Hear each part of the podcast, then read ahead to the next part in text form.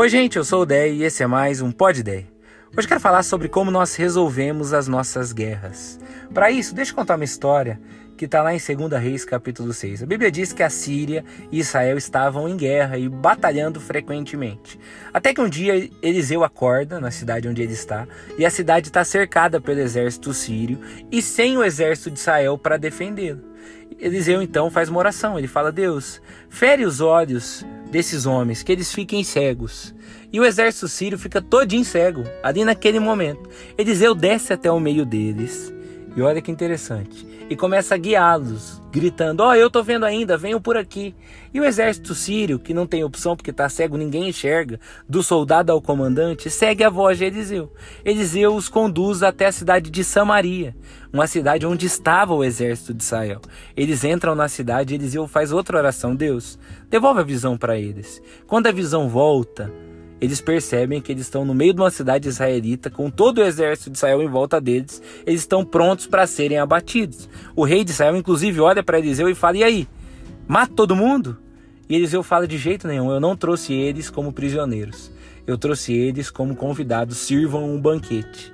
E eles servem um banquete para o exército inimigo. E a Bíblia diz que depois desse banquete, a Síria para de atacar Israel. Muito bem, vencer ou perder batalhas não foi suficiente para acabar uma guerra. Mas um gesto de amor do outro lado foi. O que eu quero dizer com isso? Você quer saber como você interrompe uma guerra na tua vida, uma guerra no teu relacionamento, onde quer que você esteja vivendo uma guerra? Interrompa com gestos de amor. Faça o que o outro não espera que você faça. Que tal ficar quieto quando geralmente você responde? Sorrir quando geralmente você reclama? Fazer quando geralmente você pede que o outro faça. Dizer que ama quando geralmente você faz bico, faz silêncio. Tá no momento difícil, aparece com um presente. Tá indo pro final do poço, aparece com uma solução. Sugira coisas que partam de você, inclusive. Mesmo que você ache que tem todos os motivos do mundo para guerrear, porque na nossa cabeça a gente sempre pensa que tem. Tá aí a Rússia atacando a Ucrânia de modo desproporcional, alegando que é para um bem maior. Tá aí tantos filhos que perdem o amor entre si por conta de herança. A gente, na nossa cabeça, quando a gente quer guerra, sempre faz sentido. Mas o que Deus nos pede é que a gente faça o caminho inverso. Deixa eu explicar algo aqui para você. Jesus diz assim lá em Mateus 5: Vocês ouviram que foi dito: olho por olho, dente por dente. Porém, eu vos digo: se alguém te dá um tapa numa face, dá outra. Se alguém te obrigar a caminhar uma milha, caminha duas. Se alguém quiser levar a sua capa, dá também a túnica. O que Jesus está sugerindo? Interromper o ciclo do ódio. Por que, que ele diz assim? Vocês ouviram o que foi dito, olho por olho, dente por dente. Isso é a lei do talhão.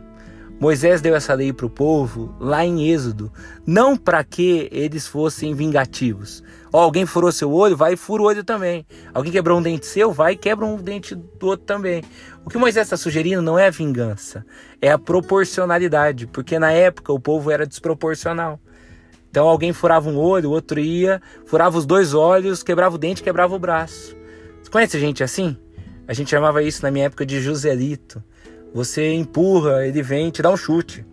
Às vezes, nós somos assim, Moisés estava regulando isso. Mas quando Jesus vem, Jesus quebra isso. Ele fala: Ó, oh, vocês ouviram isso e se apoiaram nisso até hoje, mas eu estou propondo algo diferente. Eu estou propondo a outra face, eu estou propondo a segunda milha, eu estou propondo a cruz, porque Deus poderia retribuir conforme nós fazemos, mas Ele retribui com amor. A gente peca e Ele morre por nós. A gente se afasta e Ele nos busca. A gente esquece dele e Ele continua nos amando. Esse é o desafio, um nível mais profundo de maturidade e amor é o que resolve a guerra. Quando você paga o preço por outro, pelo outro, quando o seu orgulho importa menos e o quanto você se importa com a outra pessoa e fazer o negócio dar certo importa mais. Então hoje eu queria que a gente se apegasse nisso.